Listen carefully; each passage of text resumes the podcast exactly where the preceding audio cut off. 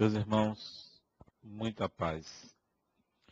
Hoje para mim foi um dia diferente, porque ontem pela manhã uma pessoa me procurou e me pediu que fosse visitar sua filha, que estava no hospital. E eu me determinei para hoje ir visitá-la. Como fui? Mas logo cedo de manhã, uma outra pessoa me ligou, dizendo que ia fazer uma cirurgia. Estava na antessala do centro cirúrgico e que pedia que eu fizesse uma oração por ela, porque era um procedimento delicado, anestesia geral, e ela tinha receio de desencarnar se eu poderia fazer uma oração por ela. E eu disse, claro, ela me deu o nome, e eu anotei. Isso sete horas da manhã. Mais tarde, então, eu fui visitar a pessoa que estava numa UTI do hospital, a pedido da sua mãe. E é sempre um momento delicado. Eu fico muito atento ao que dizer a uma pessoa, ao que vou ouvir, como responder, porque a pessoa está numa UTI, está em estado grave. O que dizer? O que falar? Que palavras podem e devem ser ditas nesse momento? E eu fico muito atento a isso. Pois bem, cheguei ao hospital e fiquei aguardando autorização de acesso à UTI. Acercou-se de mim uma enfermeira que eu não conhecia e que também não me conhecia e me perguntou quem eu ia visitar. E eu disse o nome, ela disse: Eu também vim visitá-la. Sou daqui do hospital e ela fez um procedimento ontem comigo e hoje me deu vontade de visitá-la e eu estou aqui também para visitá-la e disse assim: Eu não entendo por que isso acontece com certas pessoas. Por que uma pessoa sofre tanto e outras não sofrem? Isso é a enfermeira falando comigo, né? Sem me conhecer. Será que é sorte? Disse ela. Eu disse: Duvido. Claro que não é sorte. Nada acontece por acaso. Ela disse: Talvez Deus escolha certas pessoas para servir de exemplo aos outros. Eu disse também, não é justo. Você gostaria de ser o exemplo de Deus para outras pessoas? Ela disse, não. Então não é justo. Não deve ser por esse motivo. Deve ter alguma razão que desconhecemos, disse eu a ela. E ela começou então a conjecturar sobre que razões seriam essas. E disse ela, deve ser por alguma coisa que a pessoa faz, e aí vem esses problemas, vem a morte. Eu disse, claro que não. E um bebê, quando nasce e morre em seguida, que fez ele para morrer? Ela disse, é de fato, eu não sei porquê. Eu disse, talvez você esteja muito próxima das respostas, já que você está perguntando. E continuamos conversando enquanto via autorização de acesso. Ela chegou para mim e disse: Eu vejo que a sua conversa com ela vai ser demorada. Você me permite passar na sua frente para eu conversar com ela primeiro? Eu disse: Claro, fique à vontade, eu tenho tempo, não me incomodo. E ela então entrou, mas a pessoa que abriu a porta me conhecia. E me cumprimentou e disse: Venha, entre também. E aí eu entrei também. E ficamos os dois, os três, do lado dela. Ela deitada, branca, alvinha, pele e osso. A face de quem estava realmente próximo à desencarnação. E eu então cedi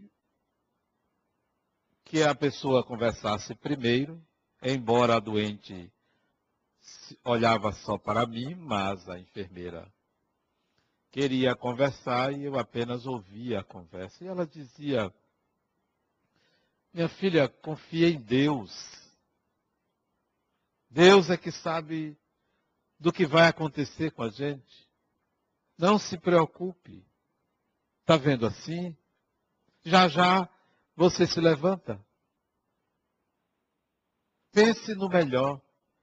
E ela então respondia como que mecanicamente, diante de palavras é, tão comuns, e à espera do que eu iria dizer para ela. E eu senti a gravidade daquele momento, né?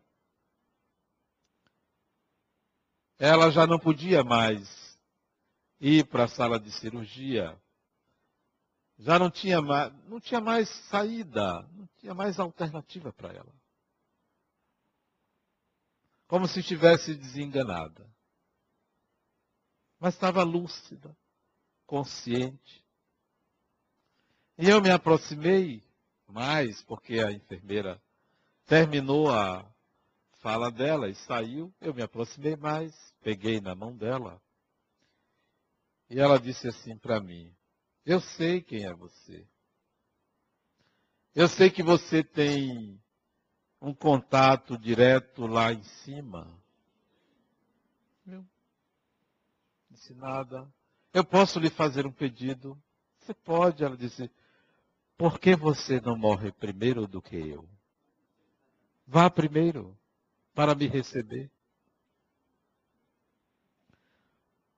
Porque eu não tenho ninguém que me receba. E você tem muita gente. Porque eu sei quem é você. Tem muita gente para lhe receber.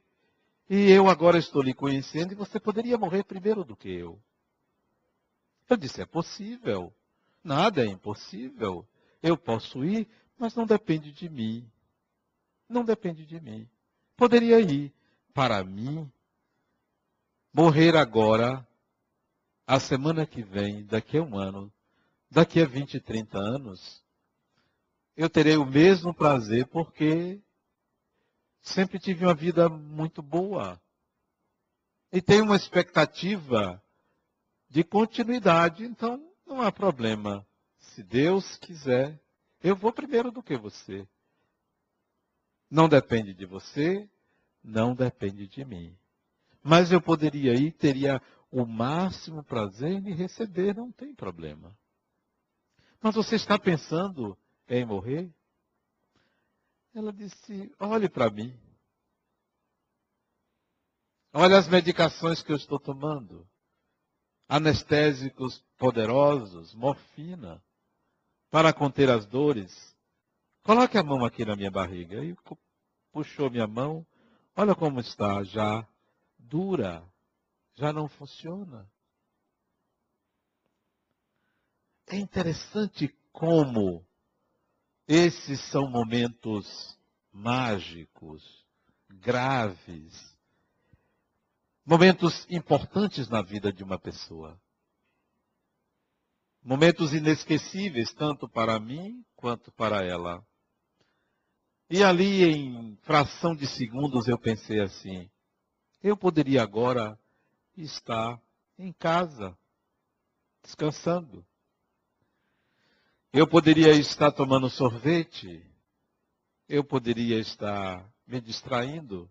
Mas olha eu aqui, ao lado de uma mulher que atravessa um momento grave na vida, é porque me cabe alguma coisa. Isso, em fração de segundos, passa o pensamento. O que devo dizer a ela para confortá-la, para deixá-la tranquila em relação a esse momento, que eu não sei se ela vai desencarnar ou não. Enquanto pensava isso, ela, muito lúcida, disse: Sabe quantos anos nisto, sofrendo? Se não, dez anos sofrendo. Dez anos. Quando ela falou dez anos, eu disse: Então você deve ter muita experiência, muita coisa para ensinar. Ela disse: Eu gostaria de viver para ensinar. Ela arrematou. Eu gostaria de viver mais para ensinar. Por quê? Porque eu gosto de ensinar. Por favor, peça para eu não morrer. Peça para eu não morrer. Mas não depende de um pedido.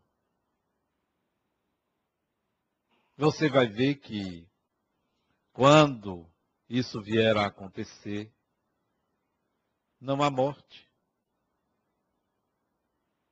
Você vai continuar com essa mesma lucidez e vai enxergar a vida sobre outro prisma, sobre outro ângulo. E vai olhar para trás e vai ver o quanto foi importante você passar dez anos lutando contra o câncer. Você vai ver o quanto você aprendeu, o quanto você cresceu e o quanto você fez crescer a sua volta. Porque ao que me consta, você é uma pessoa muito determinada, muito decidida. Sua mãe me disse. Sua mãe me disse que gostaria de ir em seu lugar. Mas isso é típico, disse eu a ela, isso é típico das mães. As mães não querem ver seus filhos sofrendo, mas ela me disse que você ensinou muito a ela. Sabe o que ela me disse que você disse a ela ontem? O que foi que minha mãe disse que eu disse a ela? Você disse a sua mãe o inverso do que você está me dizendo aqui hoje. Você está me dizendo que quer viver, mas a sua mãe, você disse assim, mãezinha, deixa eu ir embora. Deixa eu ir. Eu só não vou por sua causa. Deixa eu ir embora. Eu disse, está vendo? A sua mãe, você pediu para ir. A mim, você pede para ficar. Que tal? Ela disse, ah, mas foi no momento de desespero ontem que eu falei para ela, eu estava com medo. Eu imagino, mas isso está fazendo ela sofrer. Quando você pede a uma mãe para morrer, você faz com que ela sofra. Não faça isso mais. Quando ela vier, porque ela me disse que vem aqui hoje à tarde, diga a ela que você quer viver, que você não quer morrer. E diga por que você quer viver. Você quer viver porque você quer ensinar. Mas eu lhe digo, um dia você vai entender como eu entendo. A vida não pertence ao corpo. Você sabe para quê? Aí o marido dela chegou. Você sabe para quê? Nós temos um corpo tão frágil. Ela disse, não sei. Eu disse, é para que exista a medicina. Se o nosso corpo não fosse perecível, frágil, não existiria a medicina. Há quem cuide do corpo, gera uma profissão, mas você veja, o seu corpo está aí todo doente. Como você disse, já não presta para nada. No entanto, você está lúcida, equilibrada, apenas querendo viver.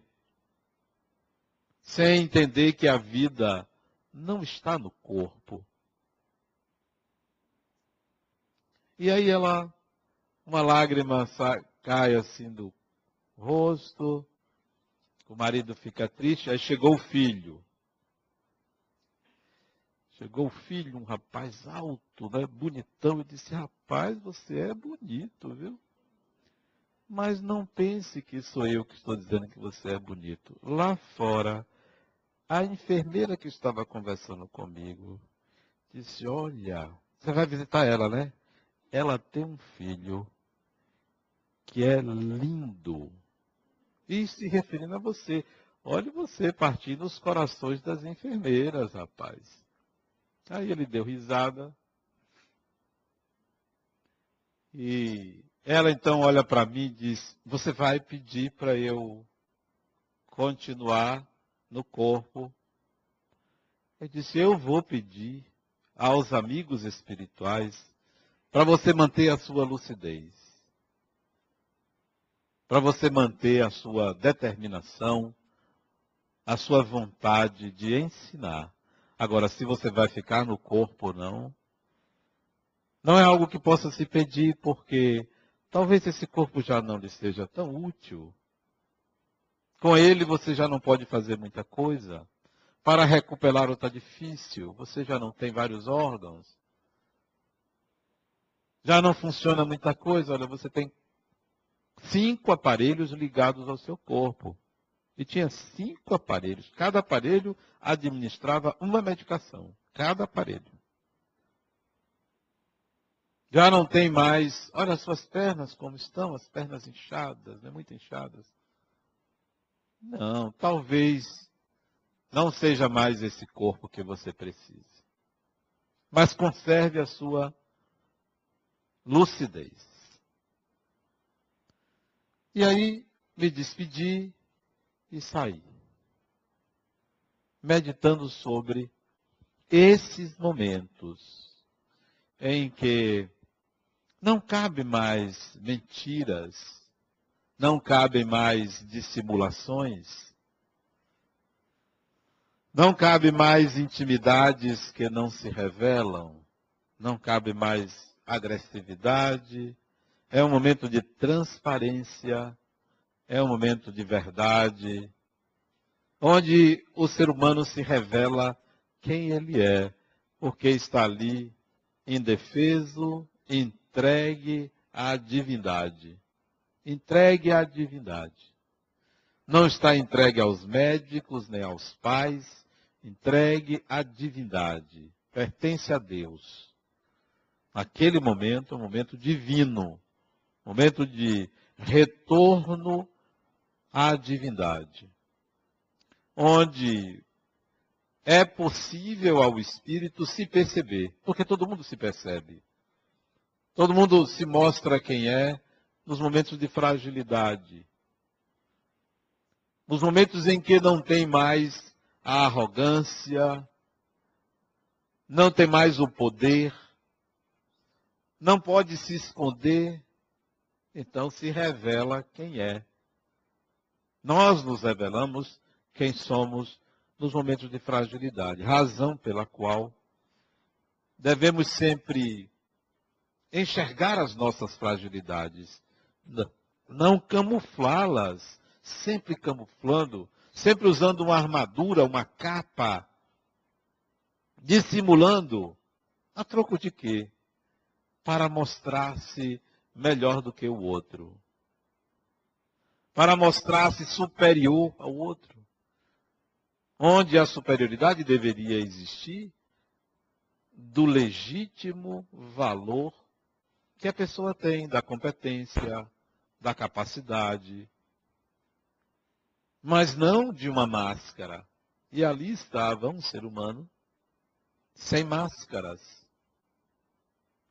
Saí do hospital pensativo, eram, eu cheguei lá onze e pouco da manhã, saí meio-dia e meia, mais ou menos. Meio-dia e meia. Fui para casa. Sempre pensando no valor da vida, na coerência da vida, no investimento que a gente deve fazer no nosso mundo interior. Não sair com pena dela, de jeito nenhum. Não é digna de pena não sair. Nem lamentando que ela pudesse desencarnar hoje, amanhã. Não lamentando, não. Porque já compreendi que a morte não é uma tragédia olhava os corredores do hospital, gente para lá e para cá. É, um homem magérrimo saiu de um quarto amparado por uma pessoa, ele vestia uma espécie de saia, né? Um senhor já muito idoso. E eu pensando assim, é, aqui não tem ninguém superior a ninguém. É por aqui que os espíritos partem, é por aqui que eles retornam na maternidade. O hospital é porta de entrada e saída para a espiritualidade. Vão e voltam. Então, o valor de ter coerência na vida. Mais do que isso, a conversa com a enfermeira parece que eu atraio, porque eu não conhecia a mulher. Parece que eu atraio. Estava ali esperando. Porque havia um procedimento que estava sendo feito na baia onde ela estava, já estava dentro da UTI, né? E a enfermeira vem se acercar de mim. Euzinho ali quietinho. E ela vem conversar sobre razões do sofrimento humano. Então, vale a pena a gente meditar sobre razões de viver. Não porque iremos todos para um leito sofrer. Não.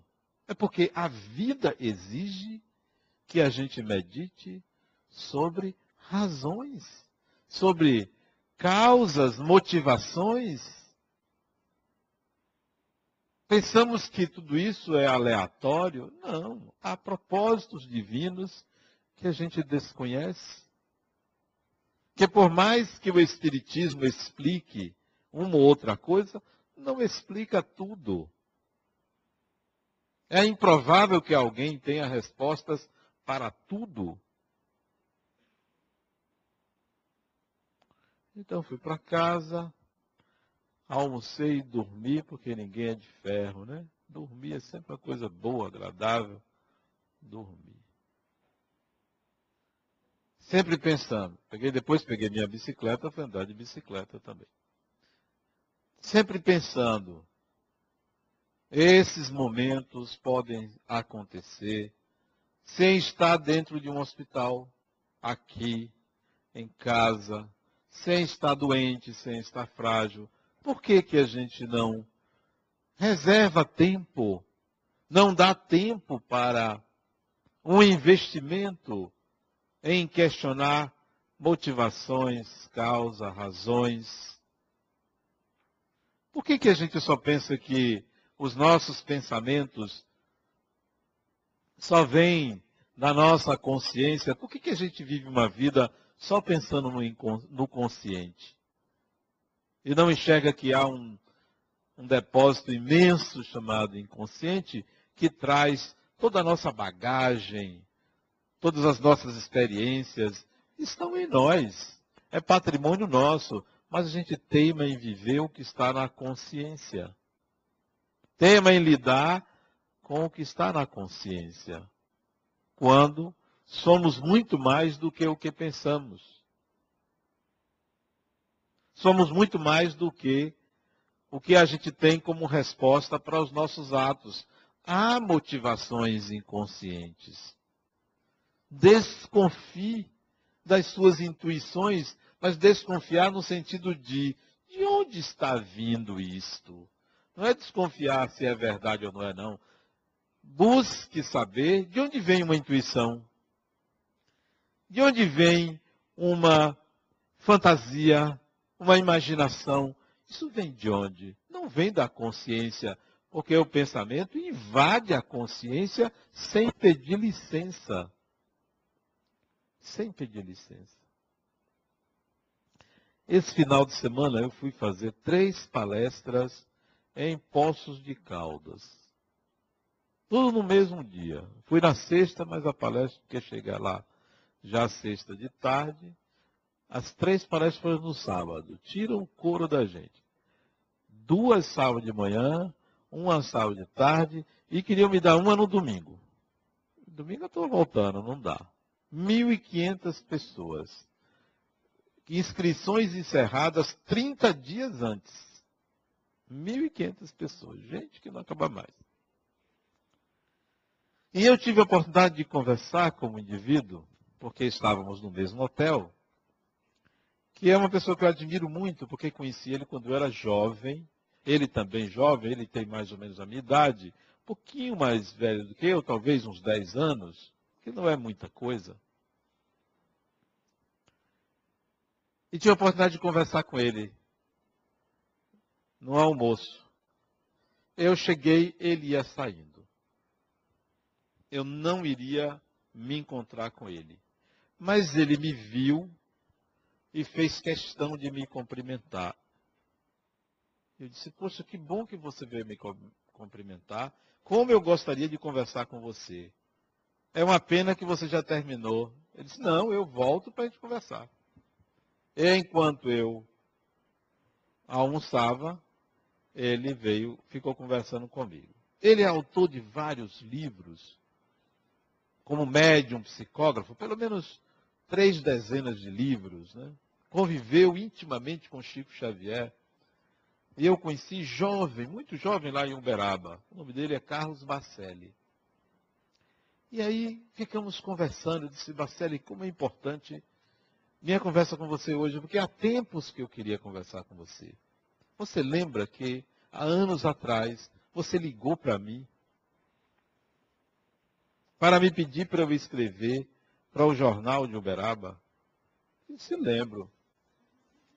Depois, naquela semana que você ligou para mim, uma noite eu estava tomando banho, na mesma semana que você me ligou. Eu acho que é algum espírito que gosta de me ver nu, porque geralmente eu estou tomando banho. Não sei que maravilha é essa. Eu brincando, disse ele, porque várias vezes eu estou tomando banho. Pois me chegou um espírito e me falou de uma coisa que é do seu conhecimento. Como é algo íntimo, vocês vão ficar sem saber algo íntimo dele, do seu conhecimento. Ele disse: É mesmo. Eu já sabia disso. Pois é, pois o Espírito me disse, na mesma semana que você me ligou. Isso quer dizer, Bacelli, que nós estamos conectados, ligados. E isso para mim é muito bom, saber que eu estou conectado a uma pessoa como você, que eu, eu admiro. De onde vem a ideia de onde vem essa conexão? É de algum lugar que não é a nossa consciência, que não é o mundo pragmático, prático, real, como a gente diz. É de uma outra dimensão. É a dimensão do espírito, que nós ficamos desatentos, que a gente deixa passar um flash de pensamento, uma ideia inusitada, alguma, algum aviso. E pode observar, a maioria é supersticiosa. Ah, eu sonhei com isso, não vou viajar. Superstição boba, medieval, barata, sem sentido. Ah, sonhei com isso, deve ser alguém que vai morrer. Só pensa em tragédia. Só pensa em algo que não presta, só pensa em doença. Ah, tem, sonhei com fulano, eu tenho que avisar, porque alguma coisa vai acontecer. Dizer, falta de substância, de consistência, não sabe o que diz.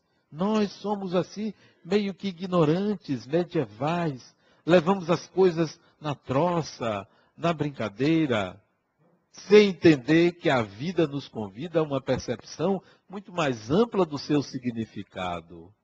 E a gente se detém em bobagem. Como desse tipo, não é para eu não viajar. Como se isso impedisse uma pessoa de desencarnar. O outro tinha medo de avião, nunca viajou de avião. Disse, eu não viajo. Morava num prédio ali perto de de, Congonhas, o avião pá, caiu em cima do prédio, a, a roda do avião caiu na cabeça e desencarnou. Toma, fulano, você perdeu medo de avião. Não tem, pega em casa. Quando quer, pega a pessoa em casa, dormindo, escondido. Ó, eu estou me escondendo aqui. Não tem jeito, pega, vai buscar. É a mesma coisa que você diz, não, foi uma bala perdida. Na bala tem o nome da pessoa. A bala acha, vai procurando. Não tem jeito. Não tem escapatória. Eu vou me esconder de uma bala perdida. É por ali que ela vai passar. Exatamente. Uma paciente minha me contou, Adenal, eu sempre tive medo desse negócio de bala perdida. Por isso que eu não ando em certos lugares, tal, tal. Pois eu ia andando ali na porta, ela, na porta do hospital. Ouvi um barulho. Logo desconfiei que devia ser um tiroteio. Entrei na farmácia, me escondi atrás do balcão.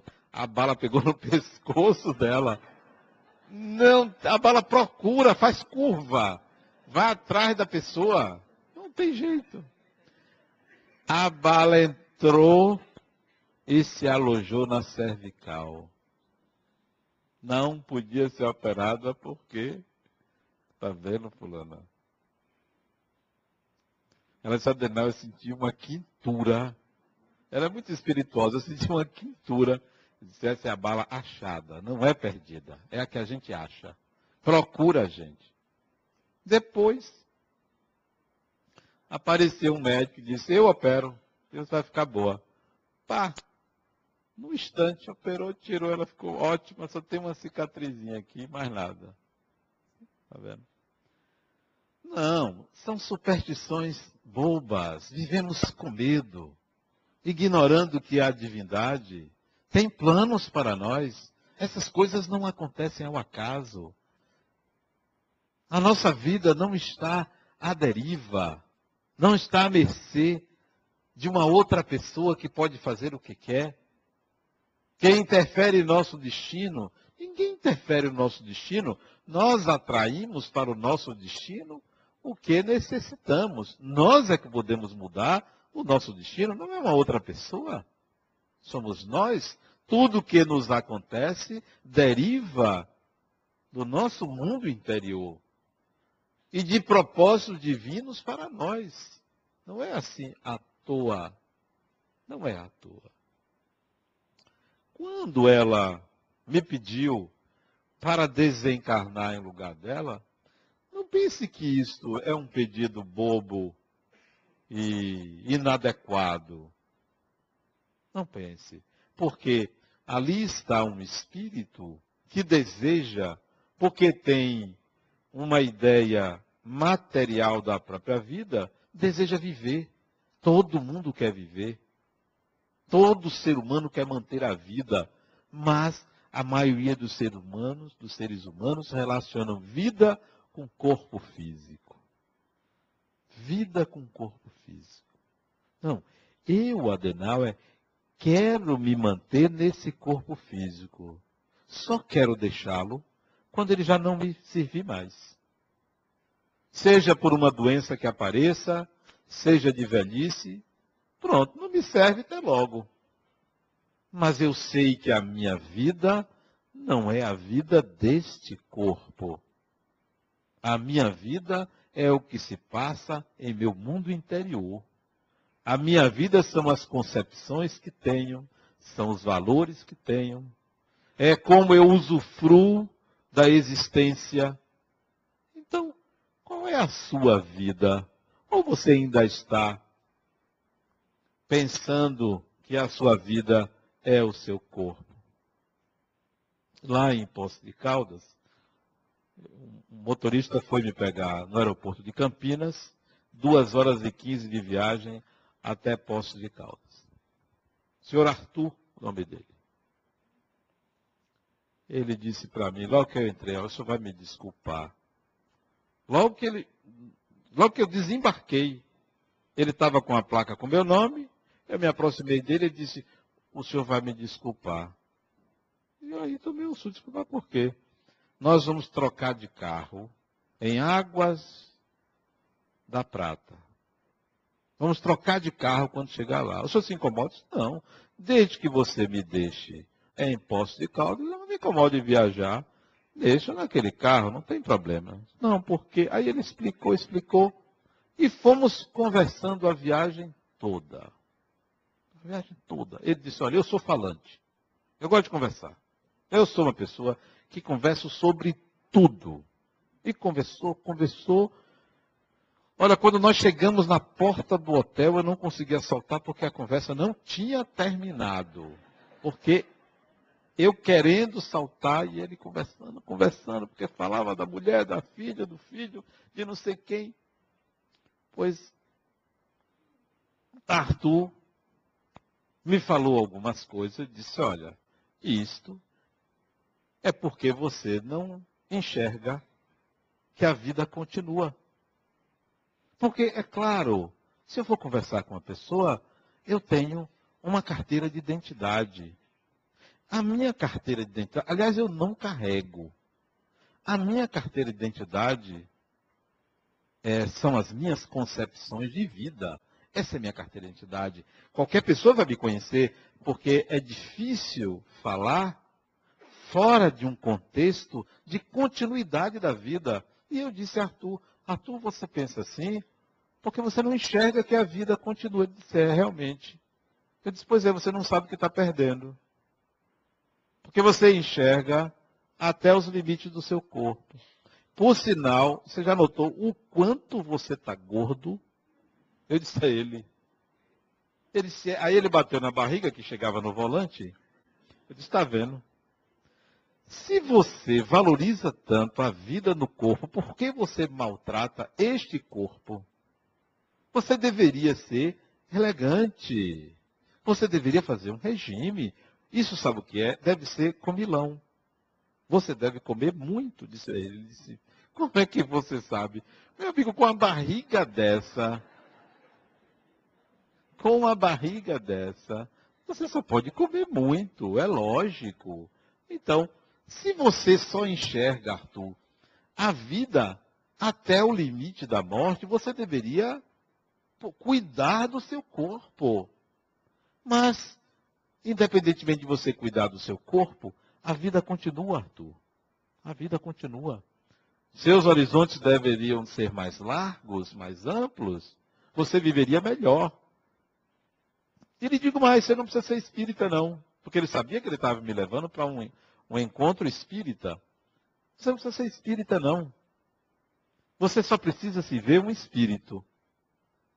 Isto é, a sua vida continua, Arthur. Os Arturs somos nós que só enxergamos até ali. Porque desconhecemos, adiante, porque não nos lembramos de trás, a gente pensa que só existe esse intervalo. Sem uma análise e percepção de que esse intervalo é uma possibilidade de aprender, de crescer, de se desenvolver, de ser feliz. A gente quer garantir o pão, o salário, o namorado, a namorada, quer garantir o teto. Esquece que isto é simples de alcançar. Simples. Quem imaginou aqui, há 30 anos atrás, que o nosso país, chamado Brasil, teria uma alavancagem tão grande como está tendo nos últimos 15 anos? Nos últimos 15 anos, não é agora por causa de um programa de governo, não. Quem imaginou?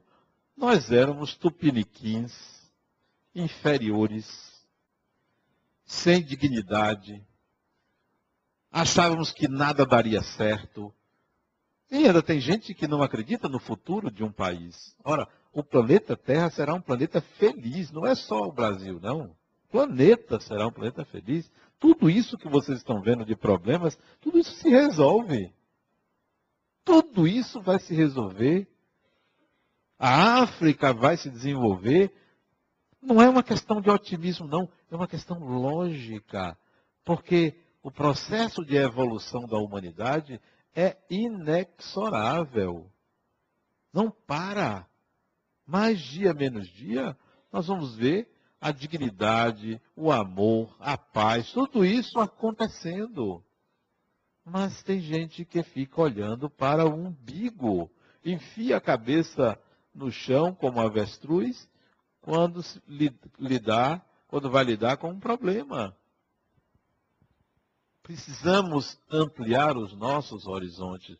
precisamos enxergar mais além, não em cima de uma crença, não em cima de uma aceitação pura e simples de postulados e princípios que leu num livro ou que ouviu numa palestra. Não. Pode analisar, pode refletir, pode pensar. Tenha senso crítico. Ao invés de pedir, pedir, pedir, tenha senso crítico. E vocês vão ver que tudo, tudo caminha para algo melhor. Então, isso não para aqui. Não termina aqui. Nós vamos dar continuidade à nossa existência como espíritos. Lá no hospital, hoje, pela manhã, enquanto pegava na mão dela, é porque são momentos, às vezes, intraduzíveis. Não só de explicar, como na hora do que dizer. As coisas acontecem de tal maneira que a linguagem humana não descreve. Teve um momento que eu senti que o marido dela queria que eu desse um passe nela. Ele não disse, ela não pediu, mas são sentimentos. É como se a gente sentisse o que o outro quer dizer. Mas no momento da minha percepção de que ele queria que eu fizesse isso, e eu segurava com minha mão esquerda a mão esquerda dela, não, com minha mão direita a mão esquerda dela, deitada, os fluidos começaram a sair do meu corpo para o corpo dela. É uma sensação de quem está tomando uma ducha gostosa. Aquilo flui tão naturalmente que não se esgota. Isso não se traduz. Isto acontece. Não que isso vá reverter um processo de desencarnação. Mas você sente que as coisas funcionam assim. A gente doa, a gente recebe. O universo conspira. Basta que a gente esteja atento a isso. Será que você pode fazer isso sem, sem que alguém lhe peça? Sem que você precise dizer? No inconsciente de todo mundo aqui tem muita experiência tem sofrimento, tem alegrias, tem muito aprendizado. Por que não colocamos em prática? Por que estamos sempre lidando com as coisas como se nós precisássemos ter poder sobre elas, possuí-las? Por que a gente não lida com a vida como se nós fôssemos peça de uma grande engrenagem e maravilhosa engrenagem, onde a nossa mente, o nosso eu funciona como um agente de transformação. A doutrina espírita não é uma doutrina de formar crentes, de formar pessoas que digam amém, que estejam sempre concordando. Não, o Espiritismo prega autotransformação e responsabilidade pelo próprio destino. Responsabilidade pelo próprio destino. Isso é o que o Espiritismo prega. Olha, o seu destino é sua responsabilidade, não é de um espírito, de um santo, não é de Deus, é uma responsabilidade que lhe pertence. Então, assuma isso. Ser espírita assumir uma responsabilidade sobre o próprio destino, a própria vida. Sair daquele hospital assim, com a alma lavada. Que bom estar vendo isso, assistindo isso, participando disso. O que é isso? É a vida. É como ela acontece.